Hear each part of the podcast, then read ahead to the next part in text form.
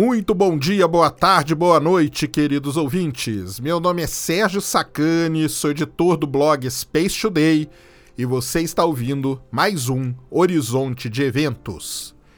Apertem os cintos e se preparem para mais uma viagem sem volta pelo fascinante mundo da astronomia. No programa de hoje, vamos falar da missão Luna 2, a primeira sonda a pousar ou melhor, se chocar com a Lua, algo que aconteceu no dia de hoje, dia 13 de setembro, mas lá em 1959. Vamos entender tudo isso porque é muito legal. Foi uma missão aí que abriu os caminhos para a conquista da Lua, para o pouso na Lua e uma, um fato histórico, um feito histórico da antiga União Soviética.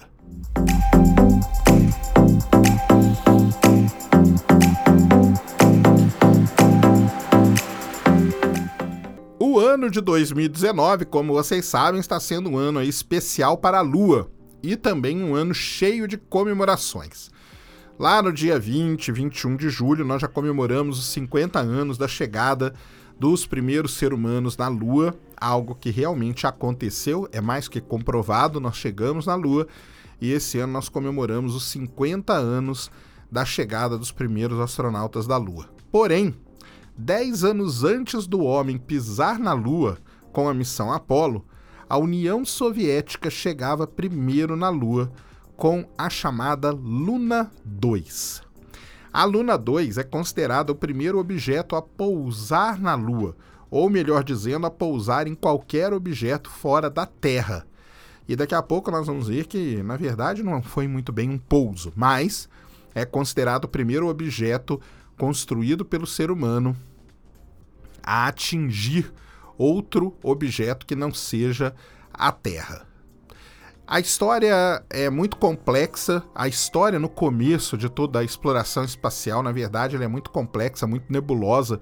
E isso só mostra que pousar na Lua nunca foi algo tão fácil. Vocês já ouviram aqui, se não, não ouviram ainda, voltem e ouçam aí o primeiro, o primeiro episódio do meu podcast que foi sobre o Vikram, o módulo de pouso da missão Chandrayaan 2 que está lá perdido. Pousar na Lua nunca foi algo simples assim, na verdade, até sair né, da própria atmosfera da Terra nunca foi algo tão, tão simples, embora pareça hoje algo banal. Para vocês terem uma, uma ideia, né, a Luna 2, embora ela tenha esse nome Luna 2, ela na verdade foi a quinta sonda que a União Soviética enviou para a Lua. Isso porque algumas das missões que aconteceram, elas nem nome tiveram, tá? Mas de todas as tentativas iniciais, antes da gente falar aqui da Luna 2 especificamente, vale a gente lembrar a missão Luna 1. A Luna 1 foi uma sonda que estava até indo bem. Ela, o foguete dela tinha conseguido sair da, da órbita da Terra, estava navegando bem, por, porém teve um problema na sua nave. E a União Soviética acabou com a Luna 1 errando a Lua. Conseguiram errar a Lua. Mas eles acertaram o Sol. Olha que legal, e vocês vão entender por quê. Porque quando a Luna 1 ela errou a, Lua, ela não conseguiu se chocar com a Lua como era desejado, ela acabou entrando numa órbita ao redor do Sol. E ao entrar nessa órbita ao redor do Sol, ela teve, no final das contas, um papel fundamental para a astronomia, porque a Luna 1 foi a primeira sonda a medir o vento solar. Exatamente. Então, os soviéticos tentaram enviar uma sonda para acertar a Lua, a sonda deu problema, entrou na órbita do Sol e, devido ali aos seus sensores e tudo mais, ela começou então a medir o vento solar. Ela foi a primeira missão a medir o vento solar, algo que foi muito importante e é usado até hoje. As medições que a Luna 1 fez foram usadas aí durante muitos anos. Depois da falha da missão Luna 1, os soviéticos tentaram lançar uma outra missão. Entre a Luna 1 e a Luna 2, a gente teve uma outra missão que não tem nome também, ou pelo menos nós não achamos o nome dela, porque, como eu falei, toda essa fase aí depois, esses documentos só foram ser abertos lá na década de 90, tá? Então, essa missão, ela ficou perdida sem nome. Mas entre a missão Luna 1 e a missão Luna 2 teve uma uma missão que também deu errado. Então, no dia 12 de setembro de 1959, a União Soviética conseguiu lançar com sucesso a missão Luna 2. Se você pegar a contagem direitinha, né? A Luna 2, na verdade, é, foi a sexta tentativa de enviar uma sonda para a Lua. Tá? Então, se você fosse contar e se todas tivessem nome, era para chamar Luna 6. Só que, como eu falei, muitas ali no meio não tiveram nome. E aqui vale um disclaimer muito importante, porque eu estou falando em pousar na Lua, né, de todo jeito, mas no caso aí, como eu já expliquei, não era pousar, era se chocar com a Lua. Tá? Na verdade, o que os soviéticos faziam, eles davam um tiro para a Lua. A sonda ia diretaço para a Lua e o objetivo dela era bater na superfície da Lua mesmo. Isso aí valia bastante para você entender do que era feita a superfície lunar e principalmente para você demarcar território. Então você demarcava ali o seu território, você mostrava que você já tinha chegado com algum objeto na Lua. Isso era muito, muito importante. Então vale a gente deixar esse disclaimer aqui muito bem claro.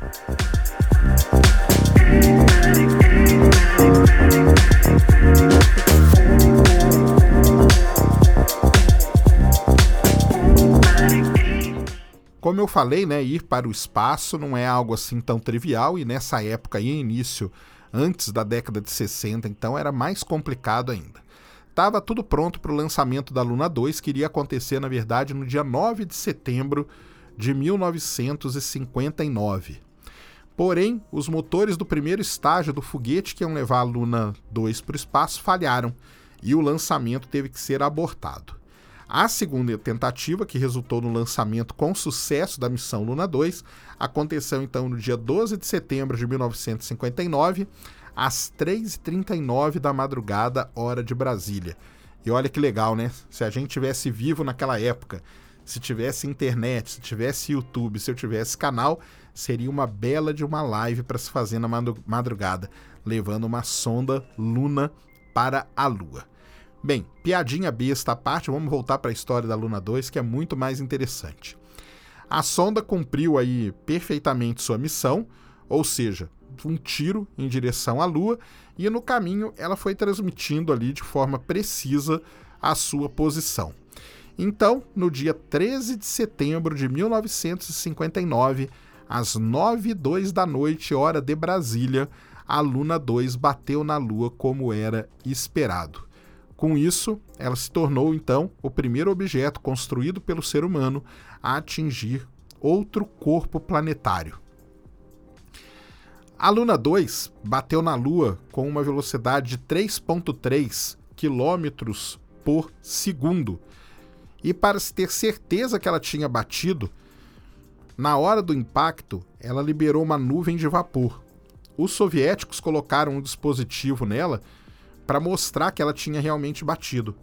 Essa nuvem de vapor se estendeu por 650 quilômetros e assim, com esse tamanho todo, ela pôde ser observada por vários observatórios, entre eles o Alma-Ata, o Biuracan, o Abastumani, o Tbilisi e o Stalinabad. Todos esses observatórios espalhados aí pelo mundo conseguiram observar a nuvem de vapor. Essa nuvem de vapor que os soviéticos fizeram que a Luna 2 criar, além de mostrar que ela tinha impactado com a Lua, que era muito importante, ela também serviu para que os cientistas na época pudessem entender como que o gás sódio, que era o gás que estava dentro dessa, dessa, desse dispositivo que explodiu, como que ele se comportava no vácuo. O interessante de tudo isso é que o último estágio do foguete que levou a Luna 2 ele também bateu na Lua 30 minutos depois. O grande problema é que a colisão desse foguete com a Lua aconteceu num lugar não determinado. Nem as autoridades soviéticas sabiam onde isso tinha, é, onde o segundo estágio tinha batido. Devido à falha apresentada pela Luna 1, os cientistas russos haviam enviado um telex. Na época, tá pessoal? Telex era uma maneira de você se comunicar. Eles tinham enviado um telex para um astrônomo chamado Bernard Lovell. Esse cara aí, esse astrônomo, foi o cara que construiu um dos principais radiotelescópios que a gente tem no mundo, o chamado radiotelescópio de Jordan Bank, que fica na Universidade de Manchester. E eles pediram, os soviéticos pediram para o Jordan Bank, para que esse rádio é, observatório rastreasse a missão. Já que eles tinham perdido a Luna 1, eles não queriam que acontecesse a mesma coisa. Então, se fosse notada um desvio na trajetória, eles dariam um jeito ali de fazer alguma coisa. O radiotelescópio fez tudo direitinho, a missão foi rastreada e na hora que deu tudo certo, ele avisou não só para a União Soviética, mas ele também avisou para os jornalistas do The New York Times. E assim, o mundo todo ficou sabendo da missão. Isso aí meio que a União Soviética queria que acontecesse, lembrando que ali na época estavam vivendo a Guerra Fria e eles queriam demarcar o território e eles precisavam que os Estados Unidos soubessem que eles tinham chegado na Lua com a Luna 2. Então foi meio ali que uma jogada para que todo mundo ficasse sabendo que a missão tinha ocorrido com sucesso. Mas e cientificamente falando, o que, que a Luna 2 fez? Será que ela foi uma missão simplesmente para demarcar território? Ou será que ela teve assim algum papel científico? Bem, na época, né, a gente já tem falado aqui repetido, o objetivo de ir para a Lua, nada disso tinha um cunho tão científico assim. Mas a Luna 2 levou uma série de detectores de radiação e levou um magnetômetro, tá? Isso aí, basicamente, todas as missões espaciais que são lançadas levam um magnetômetro. O objetivo desses sensores todos era fazer medidas do, do chamado e tão famoso e tão falado cinturão de Van Allen, que tinha sido descoberto há pouco tempo através da missão norte-americana Explorer 1, e também verificar a radiação e o campo magnético da Lua. A Luna 2 ela conseguiu confirmar o cinturão de Van Allen, mas ela não encontrou nenhum cinturão de radiação ao redor da Lua e nenhum campo magnético no nosso satélite. A Luna 2, uma coisa bem interessante, isso aí sim que marcou muito a missão, é que ela levou umas esferas e nessas esferas estava escrito USRR, né, que é a União da URSS, desculpa, desculpa, que era a União das Repúblicas Socialistas Soviéticas, setembro de 1959. E essas esferas elas foram lançadas antes para poder bater na Lua e meio que carimbar a Lua. Então a União Soviética ela estava meio que deixando um carimbo que ela tinha chegado na Lua antes de qualquer um. Isso que foi muito legal. Lembrando que isso aí valia para como, né, demarcar o território. A Luna 2 ela se impactou na parte leste do que a gente chama de Mare Imbrium, é, perto das crateras chamadas Aristides, Arquimedes e Autolicos, tá? Foi ali uma região ali no Mar Ímbrio que ela bateu. Na verdade, era a região que estava de frente para a Terra na hora para você dar esse tirambaço aí numa viagem que durou apenas um dia e que carimbou a Lua com União Soviética.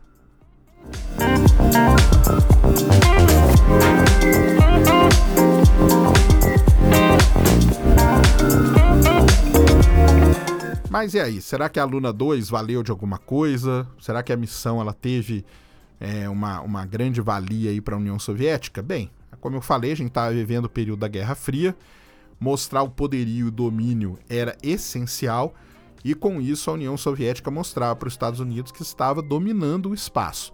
E na verdade, se você pegar e estudar e ler sobre o início da era espacial, principalmente esses anos aí, 1950 1947 até 1960, até meados da década de 60, a União Soviética ela colecionou uma série de vitórias contra os Estados Unidos. Foi a primeira a lançar um satélite, Sputnik, depois foi a primeira a colocar o homem no espaço, foi a primeira a mandar uma sonda para impactar a Lua, foi a primeira a colocar animais no espaço. Então ela foi colecionando várias vitórias sobre os Estados Unidos, principalmente enquanto seu projetista-chefe, o Sergei Korolev, comandava tudo e estava vivo. Com a morte do Sergei Korolev, tudo meio que desandou na União Soviética e aí, digamos, os Estados Unidos tomou a dianteira na tão falada, tão chamada corrida espacial, culminando então na chegada do homem para a Lua. E uma coisa bem interessante que nesse começo aí da, da era espacial e quando as duas grandes potências tinham colocado a Lua como principal objetivo, mandar uma sonda para colidir com a Lua era muito importante para saber a composição do solo lunar. E após as missões Luna da União Soviética, os norte-americanos também enviaram missões para a Lua, as chamadas missão Ranger, que também se chocavam com a Lua. Você dava um tiro na Lua e naquele momento em que ela batia ali, você tinha como fazer um estudo do solo. Só depois de tudo isso, de mandarem várias missões para colidirem com a Lua, é que os norte-americanos resolveram mandar as missões Surveyor. Essa sim fazendo o que a gente chama hoje de pouso suave. Se você lê em qualquer lugar, você vai ver que existe isso escrito, né? O smooth landing, que é uma sonda que fez um smooth landing na Lua. Quer dizer que ela fez um pouso suave, não que ela foi jogada e atirada para colidir com o nosso satélite. Então, só depois de algum tempo que as surveyors foram fazer isso. Então, isso é muito legal mesmo, tá? Tudo isso aí era o início do nosso aprendizado sobre o nosso satélite e embora não fosse essa desculpa, né, para tudo isso, a gente não, na verdade, a desculpa não era aprender, a desculpa era aprender sobre a Lua, mas o objetivo final mesmo era deixar sua marca ali. A Luna 2 acabou deixando um grande legado aí para tudo que veio depois.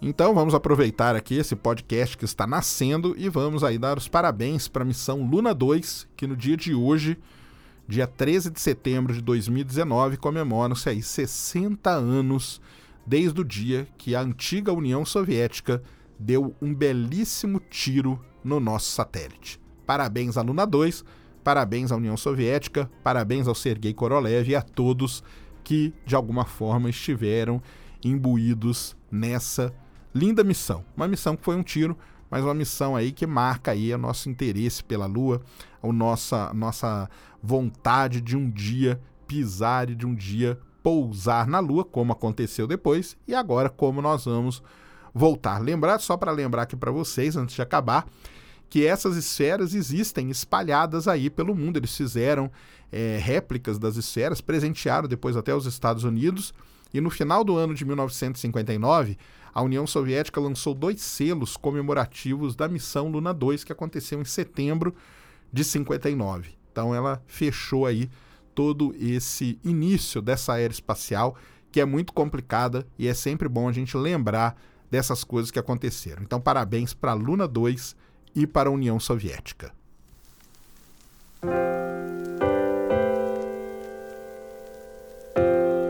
Muito bem, queridos ouvintes. Esse então foi mais um Horizonte de Eventos, o seu podcast de astronomia, um podcast mais curto aqui hoje para vocês.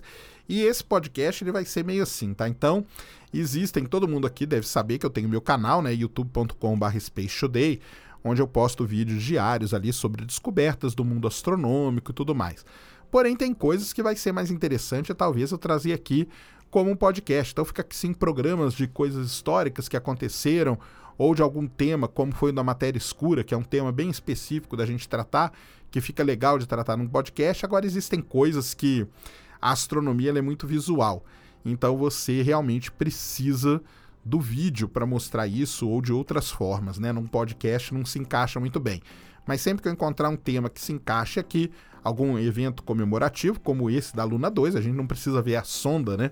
A Luna 2, que são esferinhas, na verdade, mas o legal é a gente saber das curiosidades todas que levaram a União Soviética a mandar essa sonda, que ela tem esse nome, mas ela foi a sexta e que a primeira teve todo esse problema. Então essas coisas são interessantes da gente colocar aqui no podcast. Bem, isso é o que eu acho, né?